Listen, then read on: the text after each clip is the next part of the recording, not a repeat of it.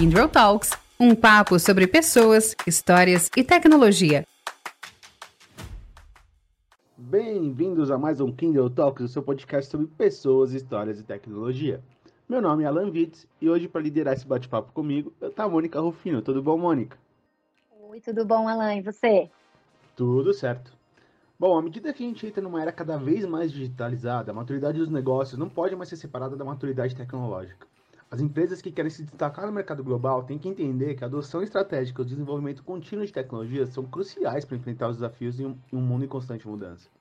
Com certeza, Alan. E assim, no episódio de hoje, a gente vai mergulhar nessa discussão sobre a relação entre a maturidade dos negócios e a maturidade tecnológica, pois é crucial entender como as organizações podem aproveitar ao máximo sua infraestrutura tecnológica para impulsionar o crescimento e, claro, garantir uma vantagem competitiva duradoura, né?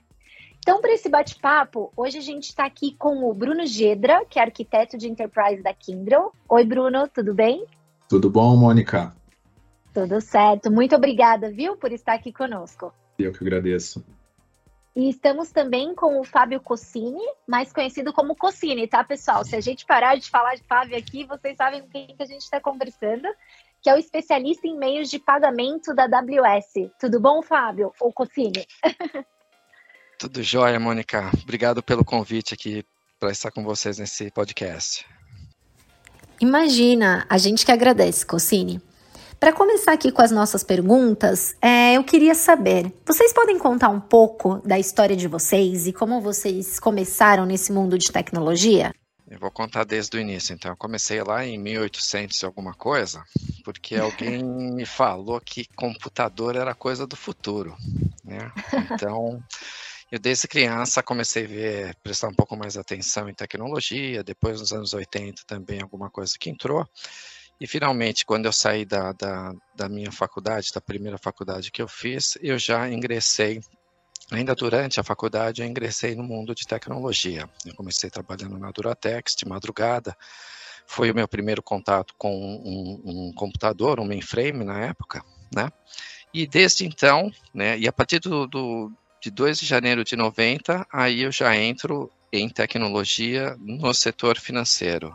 E eu passei por banco por, pelo Unibanco, pelo Banco Itaú, pela IBM, Avanade, Capgemini, e hoje eu estou aqui na, na AWS, também né, uma empresa de tecnologia, atendendo o, os clientes do, do setor financeiro.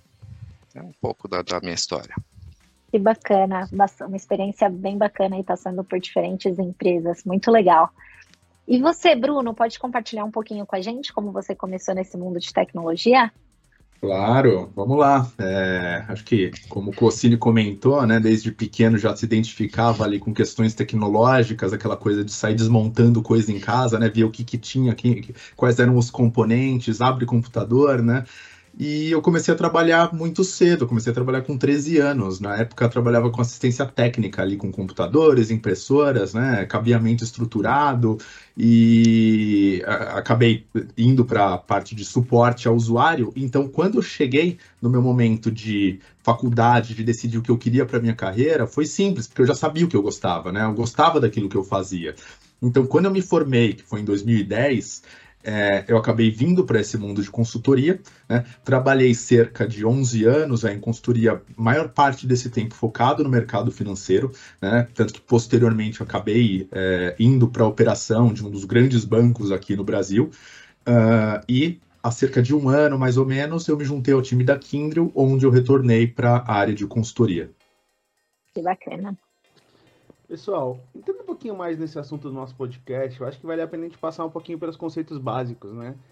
Como vocês descrevem o que é maturidade de negócio, o que é maturidade tecnológica e como que esses dois conceitos se complementam, se conectam? É, deixa eu responder essa daqui, depois eu passo a palavra para o Cossini. É, maturidade de negócio está totalmente ligada ao estágio de desenvolvimento e eficiência de uma organização no que diz respeito a estratégia, a processos, a governança e também a questão de cultura empresarial. Né? Quando a gente fala de maturidade tecnológica, maturidade de tecnologia, isso envolve o nível de adoção, o nível de utilização e a integração das tecnologias no ambiente de negócios. E aí é extremamente importante que a maturidade de negócio e a maturidade tecnológica elas estejam completamente conectadas. Eu vou, eu vou nessa linha do, do Gedra aqui. Tá? Então, quando a gente fala também de, de maturidade tecnológica, né, uh, toda vez que, que uma tecnologia é, ela é lançada, ela tem um, um, caminho a seguir até que ela seja né, é, totalmente aceita ou seja totalmente, diríamos, confiável. Né? E também a gente tem, relaciona muito né, essa, esse lance da eficiência do, do, do, desenvolvimento e da estratégia também para a tecnologia. As tecnologias, elas se propõem é, alcançar um, um, determinado objetivo. Tá? Então, assim, ao longo, ao longo dessa minha trajetória que eu contei para vocês, se a gente pegar o, o, o desenvolvimento de software, né, é, ao longo dos anos, isso não vem de agora, vem da, da praticamente da década de 60, quando a gente começou a falar um pouco do, dos métodos de desenvolvimento de, de, né, de software, né, de sistemas. Né? Então, o, que, que, se busca com o método? Né? Se busca que a, a gente em, alcance né, uma padronização, uma eficiência no desenvolvimento do software né, para que a gente leve uma maturidade no próprio desenvolvimento do software.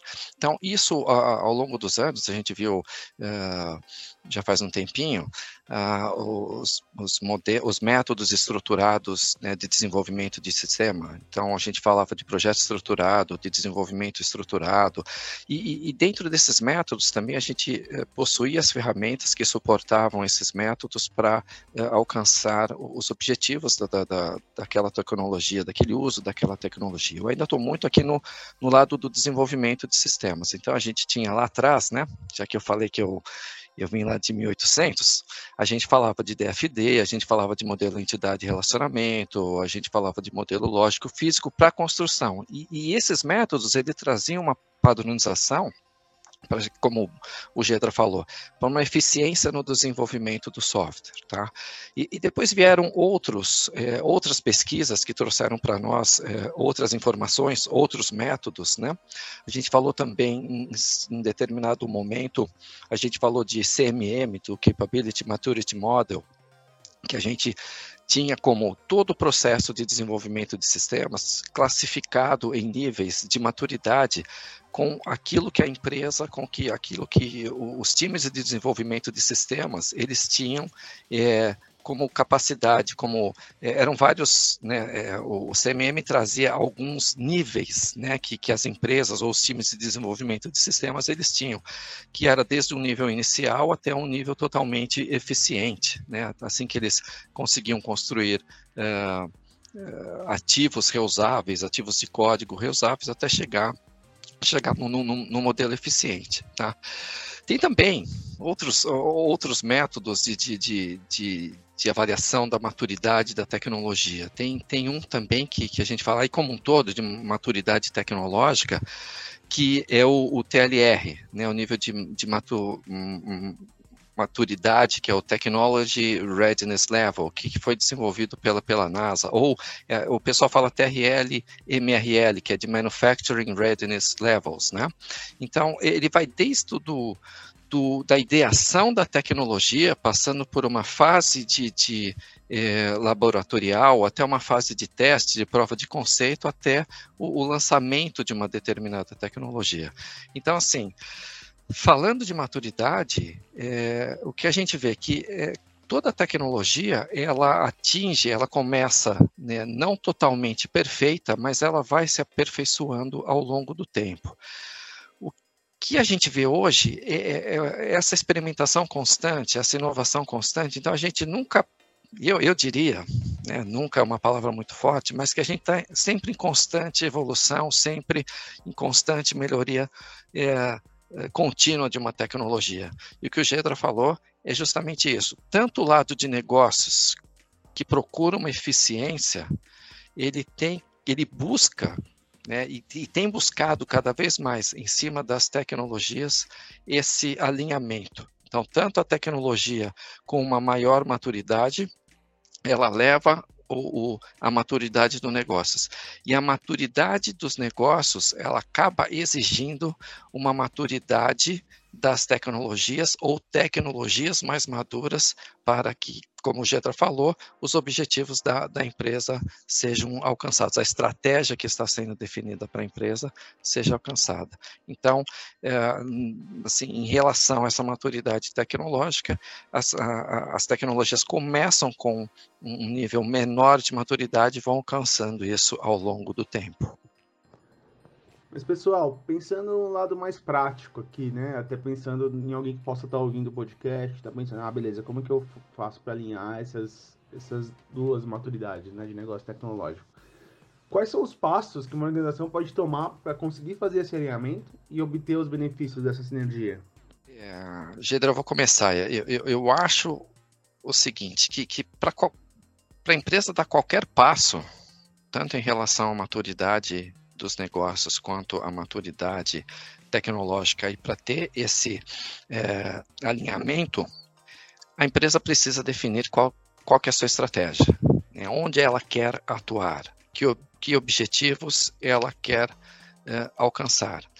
Sem esse, esse determinante, sem essas diretrizes, é, não se tem uma visão clara de, de como melhorar a eficiência dos processos, ou como trazer as melhores pessoas, ou como trazer a tecnologia mais madura para alcançar aqueles objetivos. Então, o, o primeiro passo que, que, que, eu vejo é, é um, um, cenário, um horizonte muito bem definido em termos estratégicos, que não necessariamente é, seja uh, escrito em pedra, porque aí vai aquilo que o Gedra falou na pergunta anterior, que é a maturidade do negócio, e isso vai sendo alcançado pouco a pouco, mas ter um horizonte determinante para onde esta empresa quer chegar, onde esta empresa quer atuar, eu acho que é o primeiro é, fator é, para que é, sim possa ter um, um, um alinhamento ou, ou dar, dar-se um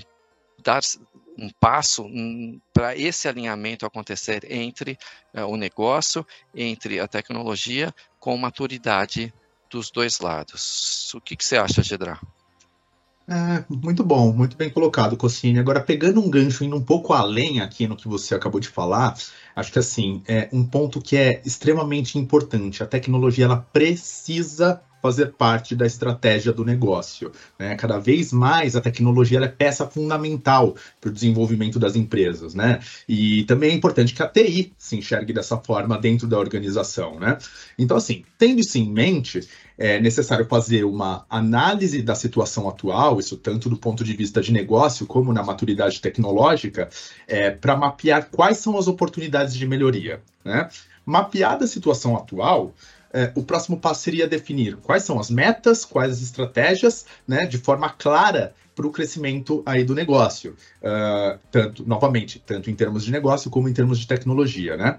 É, e aí aqui entra o que a gente chama de OKRs, né? São os Objectives and Key Results, então objetivos e resultados chaves que precisam ser mensuráveis, né? Bem definidos, mensuráveis, para que seja possível acompanhar ao longo do tempo a evolução né, de, da, das metas, dos objetivos que foram traçados, né?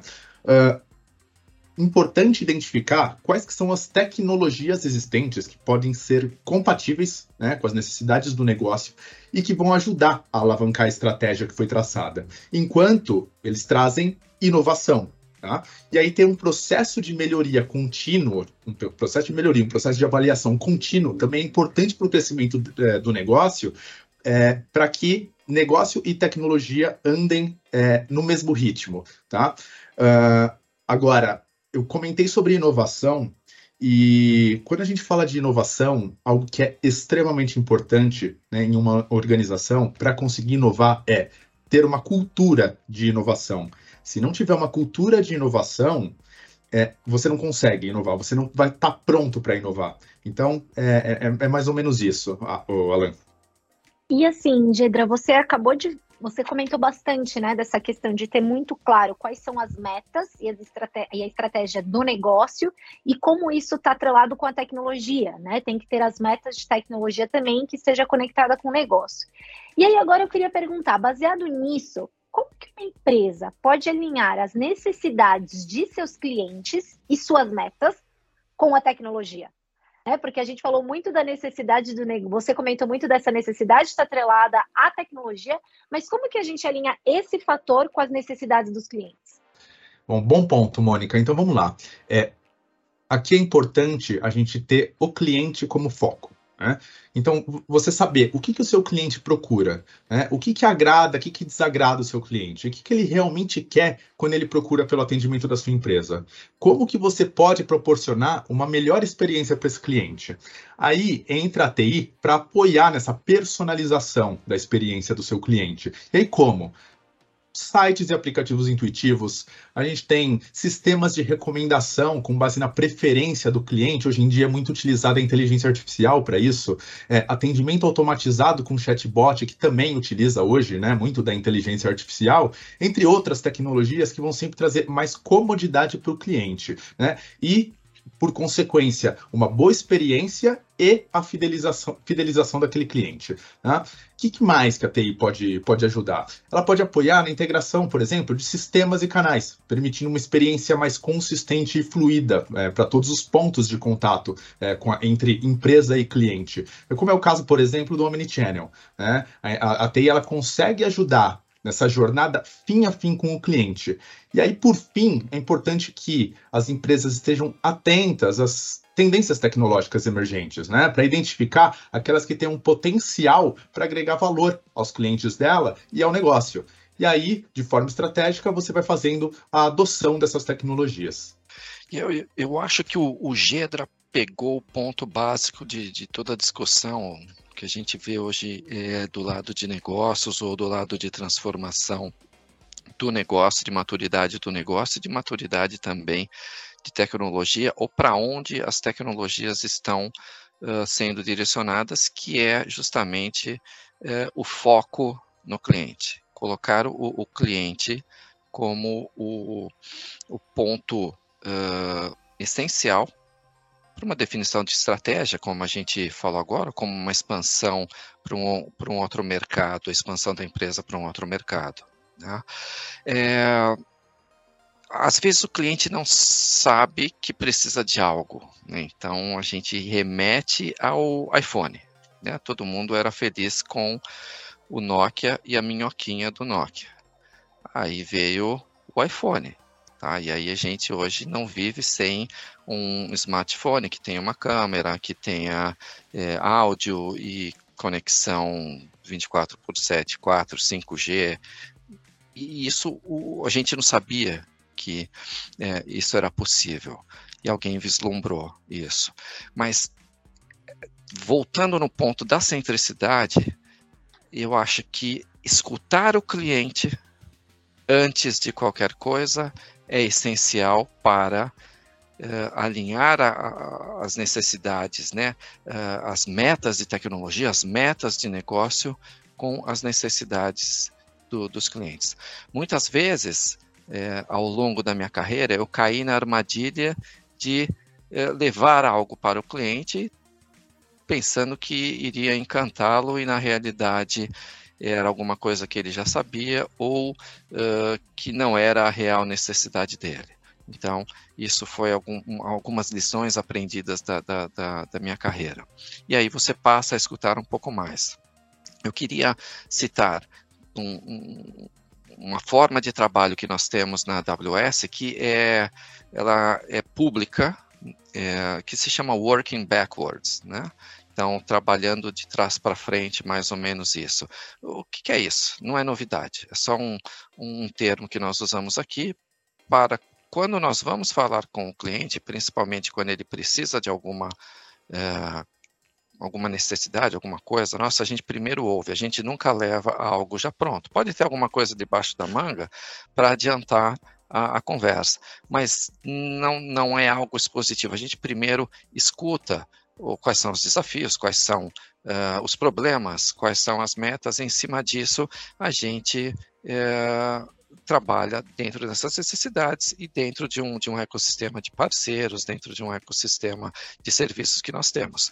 Mas o importante, seja com este, com este método que nós usamos aqui, é escutar o cliente. E a partir daí, sim, é, rever as nossas, até as nossas metas, porque uh, a gente aprende muito, as empresas aprendem muito com, com, com, com os clientes, porque elas podem estar indo num caminho e elas, uh, de repente, ouvindo o cliente, podem mudar o seu caminho. Então, aquela maturidade que a gente estava falando lá atrás, e até o Gedra falou, que é a maturidade dos processos, a eficiência, a organização, ouvir o cliente leva também à maturidade do negócio e, consequentemente, pode levar a uma maturidade da tecnologia ou uma, a uma tecnologia mais madura para atender melhor aquele cliente. Então, eu acho que, assim como o Gedra falou, colocar o cliente no cerne das metas da empresa e, e a partir daí evoluir a maturidade organizacional, maturidade de negócios e, consequentemente, ou paralelamente, a maturidade da tecnologia ou a busca por tecnologias mais maduras que consigam atender às necessidades do cliente da empresa.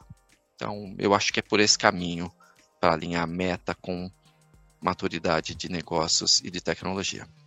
Muito bacana, Cosine. É aquilo que a gente sempre fala, né? A tecnologia é sempre o meio, né? O final é sempre a experiência, o que a gente vai oferecer ao nosso cliente, a nossa solução. A tecnologia é como a gente vai realizar isso. Muito bacana. Inclusive, só um gancho aqui, pessoal, falando em tecnologia, o Gedra comentou bastante da questão de novas tecnologias, chatbot, inteligência artificial. Só um spoiler, o próximo episódio é sobre isso, hein? Então já fique preparado que vai, a gente vai falar bastante sobre isso voltando aqui para o nosso é, episódio de hoje, é, vocês dois falaram muito, né, disso de tendências tecnológicas. Eu achei muito bacana, Cocine, que você falou que às vezes o cliente não sabe o que ele precisa, né? Porque são realmente essas tendências, essa tecnologia que chega e chacoalha o nosso, o que nós estamos acostumados para estar abertos, né, para as coisas novas. Isso que eu queria falar. Vocês vêm do mundo de tecnologia, vocês melhor do que ninguém sabe o quanto isso muda constantemente, né? Cada dia a gente tem algo novo, alguma coisa aparecendo aí para lembrar o que a gente precisa, né? Que não necessariamente nós sabíamos. Então, assim, entre todas essas novidades que são apresentadas diariamente, vocês têm algum método ou quais métodos eficazes para identificar quais tecnologias são relevantes e disruptivas para estarem alinhadas com a estratégia da organização? Tem algum método, alguma dica que, que a gente consiga conectar com que seja o foco e a estratégia da empresa? Mônica, eu, eu não sei se, se tem um método, alguma coisa, é, uma receita, vamos colocar dessa forma. Mas eu, eu queria compartilhar com vocês é, e com quem nos ouve que, por observação, eu vejo que você deslocando uma empresa, ah, você deslocando um time dentro da empresa que cuide só de inovação, e foi uma palavra que o, que o Gedra usou, é, isso traz um ganho muito grande. Então, deixa, deixa me explorar um pouco isso. No dia a dia, nós, assim, tem muitos problemas, tem muitos desafios, e a gente tem praticamente grande parte dos recursos humanos e operacionais de uma empresa voltados para o dia a dia, seja para rodar o, o, negócio sem problemas, ou seja, para solucionar problemas, porque a gente ainda não tem uma maturidade de negócios, ou seja, porque a gente ainda não tem uma maturidade da tecnologia e a gente acaba uh, se enrolando no, no dia a dia. Então, o que eu tenho visto, e aí é minha opinião mesmo e observação, é que as empresas, é, quando elas querem procurar uh, novas tecnologias, quando elas querem aí trabalhando na maturidade tecnológica, elas têm um, um departamento, uma equipe, um squad, seja o que for, mas elas dedicam recursos financeiros, recursos humanos para essa inovação. E aí, esse time, esse departamento não se preocupa com o dia a dia. E ele faz uso do quê? Ele faz uso de, eh, de um ecossistema de parceiros de consultorias né, como a Kindle, como a AWS e outras, é, para se munir de, de, desse conhecimento que está disperso, que está é, de um lado para o outro, e, e também para testar tecnologias. Então, isso é importante. A experimentação e aí você experimentando, e você errando, e você sem medo de errar, isso é importante a gente ressaltar, sem medo de errar, porque a gente ainda está num ambiente de laboratório, a gente está ainda num ambiente de experimentação. E, e isso sendo de uma forma rápida, ou seja, é, um ciclo de inovação é, rápido, e aí a gente fala da maturidade também que existe na inovação. Eu vou testar alguma coisa, não preciso alcançar todo aquele resultado que eu espero alcançar um dia. Mas se eu já tiver, né, a empresa já tiver um, um primeiro passo com sucesso e a partir daí ela vai maturando esse, esse experimento ou vai maturando essa tecnologia, é, é, é um fator de, de, de ganhos rápidos, é, de, de, erros rápidos também, de aprendizado, no, no, no, final das contas, um aprendizado mais rápido. Então, eu vejo que, o, o, eu tenho visto que as empresas que separam times e que têm processos organizacionais e têm pessoas dedicadas é, e, e capacitadas para fazer este ciclo de inovação e, e, e provocar novas tecnologias, é, eu tenho visto isso com um grande sucesso é, pelas empresas aí de ponta, principalmente no setor financeiro, com grandes bancos tendo suas próprias equipes de desenvolvimento, seus próprios laboratórios. E só mais uma palavrinha, chamando outras empresas, é, sejam outras grandes empresas, sejam startups, sejam fintechs, para trabalhar e co-criar nesse ambiente e aí sim inovar e, e gerar uh, mais maturidade uh, tecnológica ou uh, conhecer né, outras tecnologias disruptivas que podem ir ao encontro da estratégia da organização. O que, que você acha, Gedra?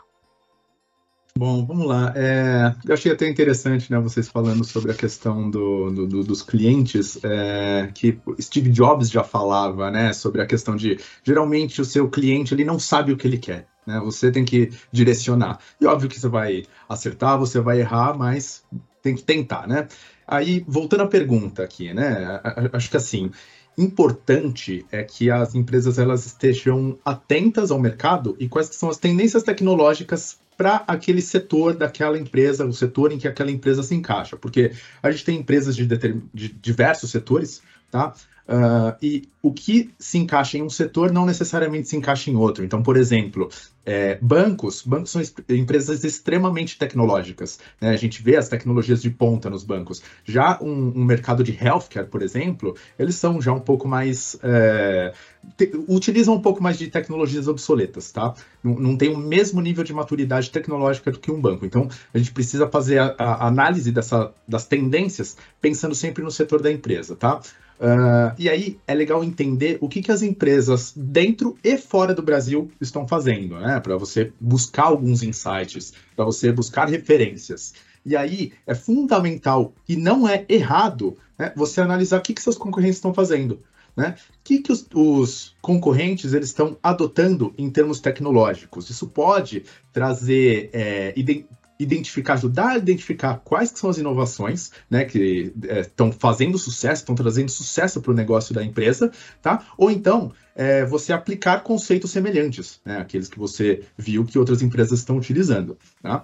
Uh, uma ferramenta que é extremamente poderosa né, para isso também são as consultorias, né, as consultorias especializadas. É, contratar uma consultoria especializada pode fornecer análises detalhadas e insights sobre quais são as tecnologias mais relevantes e quais os potenciais impactos que as tecnologias podem trazer para o negócio. É muito legal tudo isso que a gente falou sobre novas tecnologias. É, é, o Cocine até comentou sobre áreas que podem ser impactadas sobre as novas tecnologias, squads, times, enfim. Mas uma preocupação que sempre ocorre quando a gente vai implementar uma nova tecnologia é o impacto que, que isso vai ocorrer numa operação, né? Quanto tempo vai ficar fora do ar, se vai, se vai ficar fora do ar, se isso vai impactar a atividade principal da empresa. Como é que a gente pode garantir que a implementação dessas novas tecnologias seja realizada de uma forma que não impacte as operações de, de negócio? Eu vou começar aqui com essa. Tá? Então, é, antes de você fazer qualquer tipo de implantação de novas tecnologias, né, antes de fazer qualquer mudança no, no seu ambiente organizacional, é, é, necessário uma definição da estratégia. Tá? A estratégia tem que estar clara e bem alinhada com os objetivos da empresa. Tá? Então, é necessário também mapear os benefícios que são esperados, quais que são os potenciais desafios e quais os riscos que estão envolvidos quando a gente está falando sobre aquela mudança, sobre aquela nova implantação, sobre aquela nova tecnologia. Tá? E claro que você precisa ter um cronograma e orçamento bem planejados. Tá? É importante aqui também é que seja realizada uma avaliação do impacto que é, aquilo vai gerar, né? que, que aquela mudança vai gerar. Uh, e isso tanto em termos operacionais como em termos de, de cultura da organização. Tá? Então você precisa entender é, qual que é o impacto operacional e qual o impacto cultural que aquela mudança gera. Tá?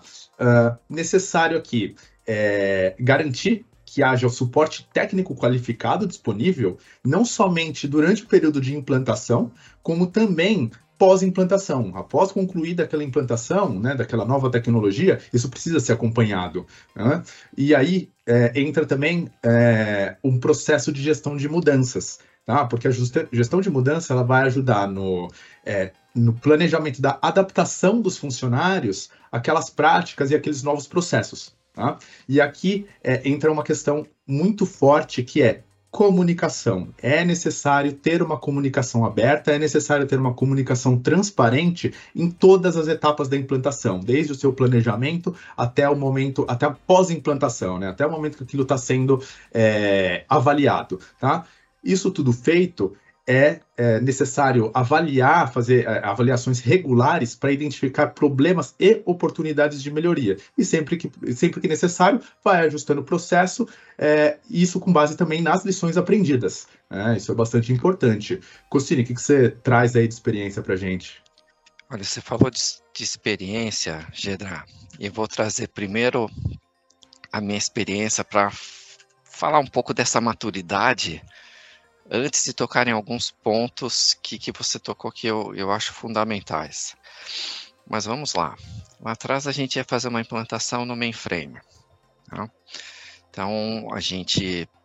As implantações eram à noite, geralmente eram os processos batch, né, que rodavam de noite no mainframe.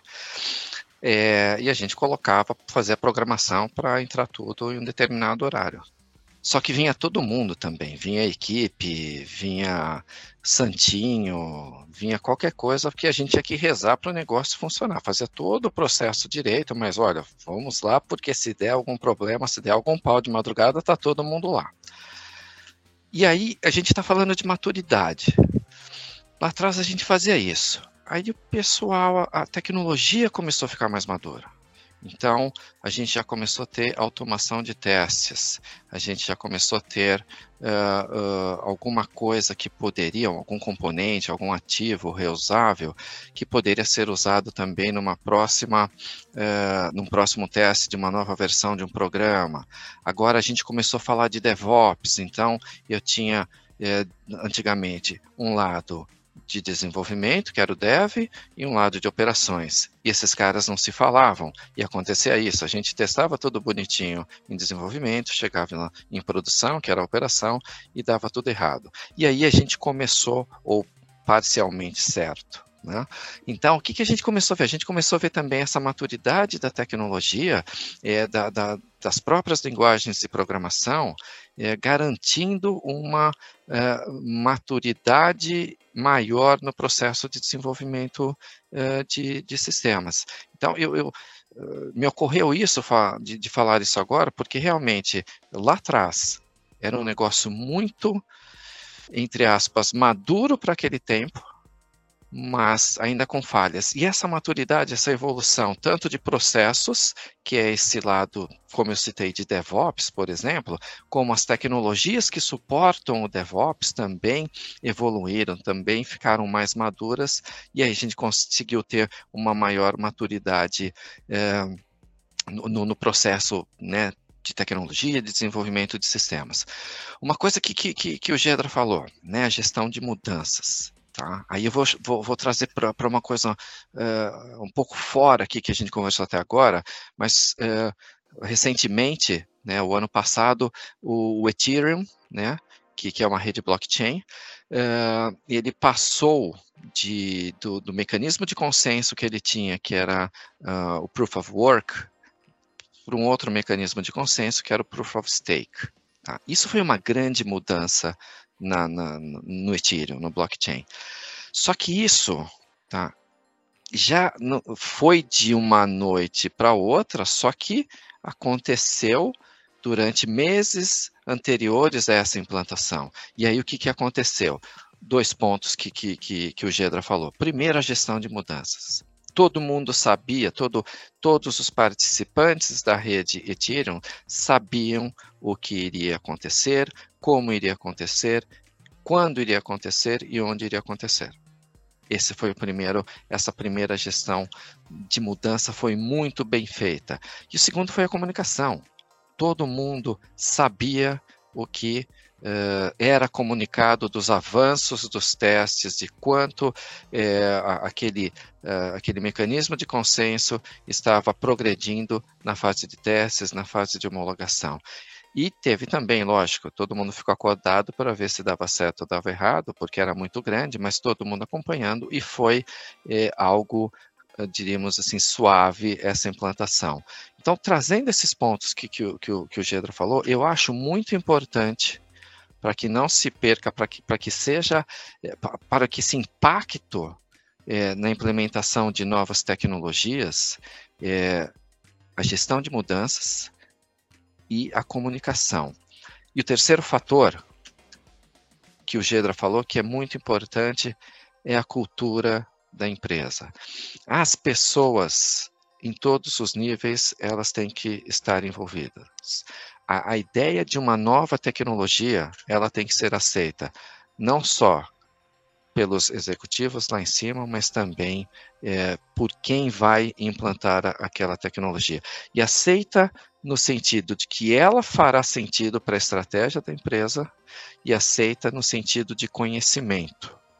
Como eu saio de um ambiente on-premises e eu vou para um ambiente em nuvem, e eu consigo entender os benefícios de uma nuvem, não só na teoria, mas na prática. Como que eu capacito essas pessoas para que elas entendam como eu mudo a cultura de uma empresa que está acostumada com, sempre esteve acostumada com o um ambiente on-premises.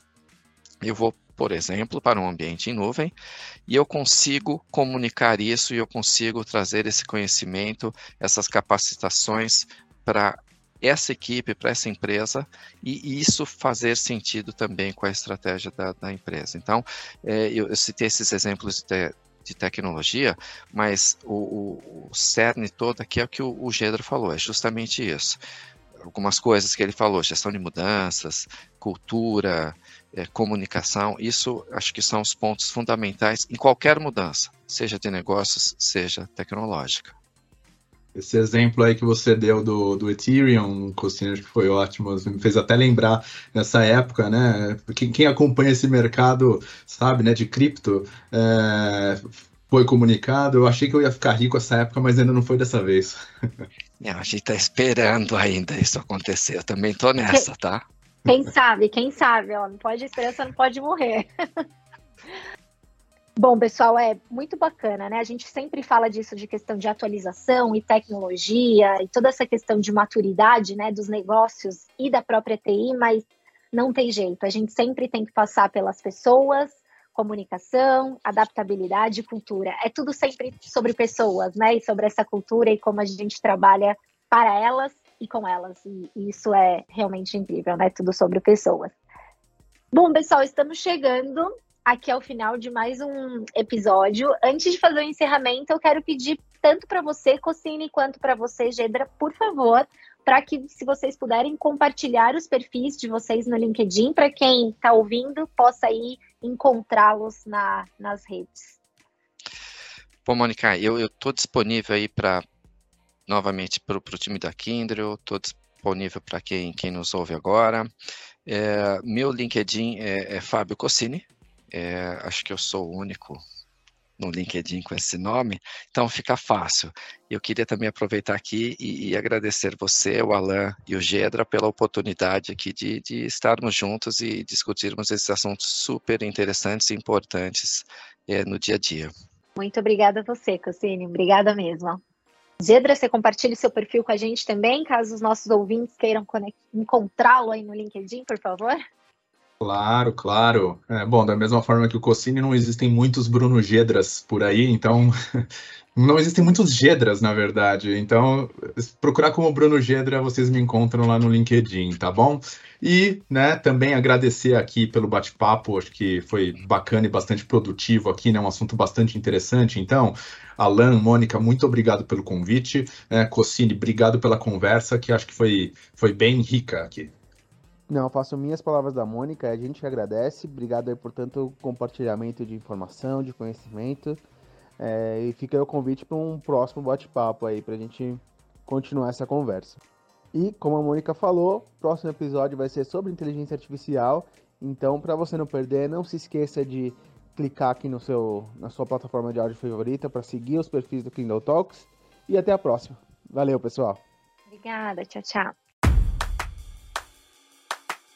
Nosso bate-papo continua em breve. Acompanhe o Kindle Talks e fique por dentro das histórias de pessoas que vivem e fazem acontecer na era do conhecimento.